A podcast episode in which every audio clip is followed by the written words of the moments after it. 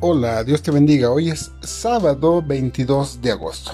Qué bueno que estás aún en fin de semana reflexionando conmigo en la palabra de Dios. Hoy tenemos un tema que a mi parecer es muy interesante. Y por cuestión de tiempo lo veremos superficialmente, pero ojalá en, a futuro tengamos una oportunidad de profundizar en este asunto. El tema se llama caída y provisión, basados en la lectura de Génesis capítulo 3 versículos del 1 al 13. Dice la escritura en Génesis 3:21, y el Señor Dios hizo al hombre y a su mujer túnicas de pieles y los vistió. ¿Quién de nosotros no ha deseado alguna vez volver a ser niño? Sin duda es una de las mejores etapas de la vida. Los niños tienen su propia filosofía, ven, piensan y sienten a su manera. Ellos ven la vida de una forma diferente a como la vemos los adultos. Un niño desborda ternura y quizás lo que más se admira de ellos es que su vida es una vida sin preocupaciones. A mi parecer esa es la principal razón por la que no debemos forzar a que los niños maduren a una edad temprana. Los niños siguen siendo favoritos en el corazón de Dios, ocupan un lugar muy especial. Dios dijo con toda propiedad, de los niños es el reino de los cielos. Sin embargo, esta etapa no es algo que dura para siempre. A medida que va creciendo el niño va desapareciendo eso que los hace tan especiales.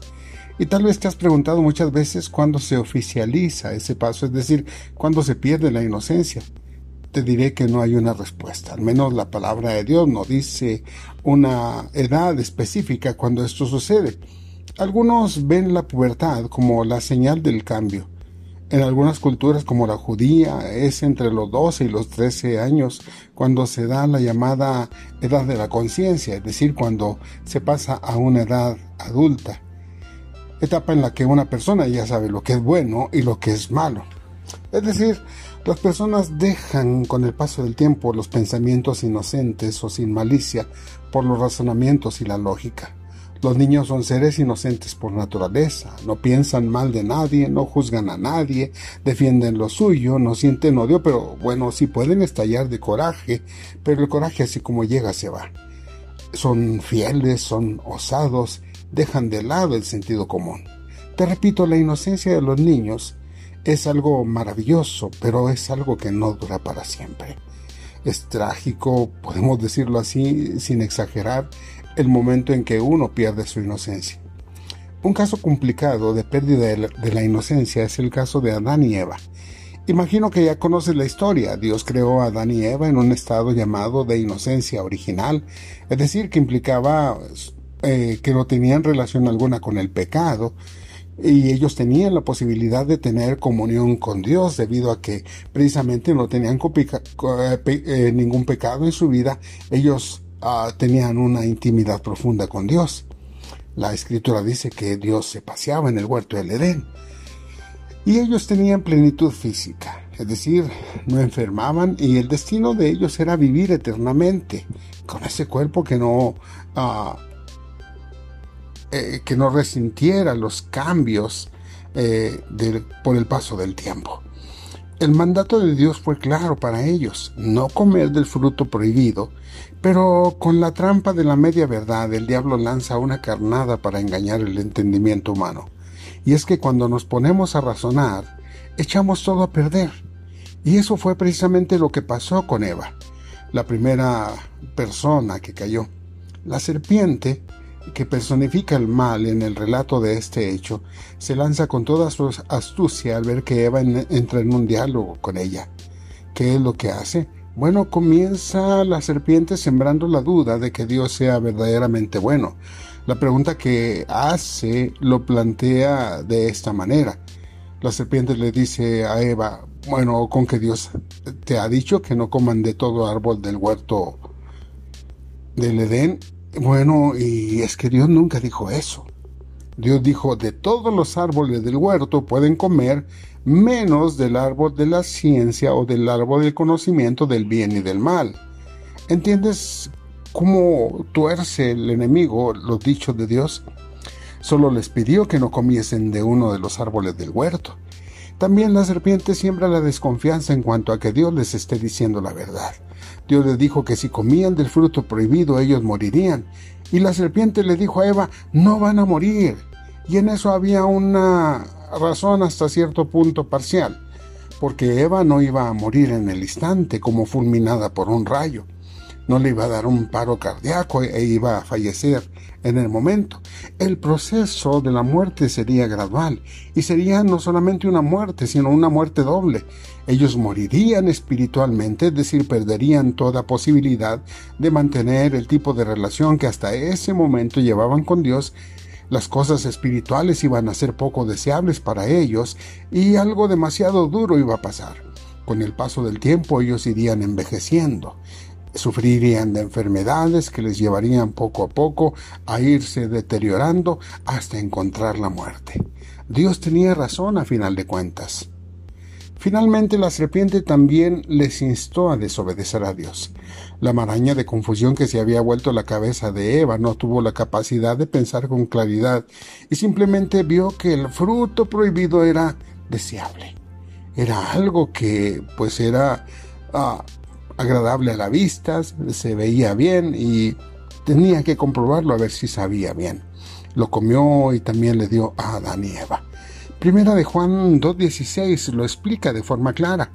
Dice así la escritura, pues el mundo solo ofrece un intenso deseo por el placer físico, un deseo insaciable por todo lo que vemos y el orgullo de nuestros logros y posesiones. Y nada de eso proviene del Padre, sino que viene del mundo los deseos de la carne, los deseos de la vista, la soberbia de la vida llevaron a Adán y a Eva a perder su inocencia. Pero ¿qué fue lo que trajo como consecuencia ese hecho? Debido al pecado, Adán y Eva quedaron sin la vida divina, es decir, alienados o fuera de sí y enemistados con su prójimo. Déjate lo explico un poco más claro. Adán y Eva perdieron la comunión con Dios si la comunión con Dios implica la vida eterna, la separación de Dios implica la muerte. Es decir, te lo explico muy claro, el cielo es el lugar o el paraíso es el lugar que Dios ha prometido a todos aquellos que reciban el regalo de la vida eterna por medio de la fe. Y sin embargo, el infierno es el destino de todos aquellos que obedezcan al diablo. Ahora, ¿qué es lo más cruel del infierno? Bueno, sin duda alguna, lo más fuerte del infierno es que ahí no va a estar Dios. Y eso implica la muerte. Entonces, así de sencillo es. La constitución del organismo humano tiende entonces a la descomposición, pero cuando estaba recién salido de las manos de Dios gozaba de una permanente juventud simbolizada o directamente causada porque Adán y Eva comían del árbol de la vida. A propósito, Dice la Biblia en Apocalipsis 22.2 que este árbol será la fuente de alimentación de los redimidos en el cielo. Los ojos de ambos también fueron abiertos, es decir, hubo en ellos conciencia de que habían desobedecido y de que esto representaba un grave conflicto con lo que Dios les había mandado. Ellos no fueron como Dios, como les había prometido la serpiente. Al desobedecer a Dios, el ser humano ha perdido por el pecado la integridad con la que salió de las manos de Dios y se fragmentó en una serie de afanes, de anhelos y de aspiraciones que le llevan a la perversión. Ahora bien, las tres preguntas de Génesis 3, la pregunta del versículo 9, ¿dónde estás tú? Del versículo 11, ¿quién te dijo que estabas desnudo? Y del versículo 13, ¿qué has hecho? son planteadas por Dios con el fin de que el hombre reflexione, de que se arrepienta de su pecado y lo confiese. Pero Adán no se acusa, no reconoce su falta, sino que presenta una excusa diciendo estaba desnudo. Pero viendo que no solamente no sirve de nada, sino que simplemente le acusa con más fuerza, descarga cruelmente toda la culpa de lo sucedido sobre el único prójimo que tenía al lado, que es precisamente su propia mujer. Adán y Eva dice, bueno, yo no tengo la culpa, sino ella. Y tú también tienes algo de culpa porque me la diste sin que yo te la pidiera. Y bueno, ¿qué dice después la mujer? Ah, la serpiente. Y la serpiente no tuvo a quien más echarle la culpa. Ahora bien, hay una sentencia de parte de Dios. hay una maldición sobre la serpiente, no implica que la serpiente hubiese tenido antes patas, sino que le da un nuevo sentido de castigo al arrastrarse constantemente por el suelo y se anticipa el anuncio de la derrota. A la mujer le dijo, bueno, tú vas a ser multiplicada en gran manera los dolores cuando traiga salud la vida. Es algo terrible. Y sobre todo, quizá algo más fuerte es, tu deseo será para tu marido. Y la sentencia impuesta a Adán comienza con una maldición no a él, sino a la tierra, que se iba a tornar inhóspita, de tal manera que lo que hubiese resultado una ocupación agradable y amena, el trabajo, bueno, requeriría ahora un esfuerzo que le provocaría cansancio y fatiga. A pesar de ese pecado, Dios no dejó de amar a su creación especial. Efectivamente, produjo en Dios mucho dolor al grado de echarlo del huerto del Edén, pero esto fue por su bien, ya que en el huerto se encontraba el mencionado árbol de la vida y era muy posible que ellos fueran de nuevo a cuenta engañados por la serpiente. A partir de su pecado sería con mayor facilidad. ¿Qué pasaría si comiesen del fruto del árbol de la vida en esa condición? Bueno, no habría para ellos ni para su descendencia, es decir, para nosotros, redención viviríamos en estado de condenación por toda la eternidad sin que se pudiera hacer nada para remediarlo.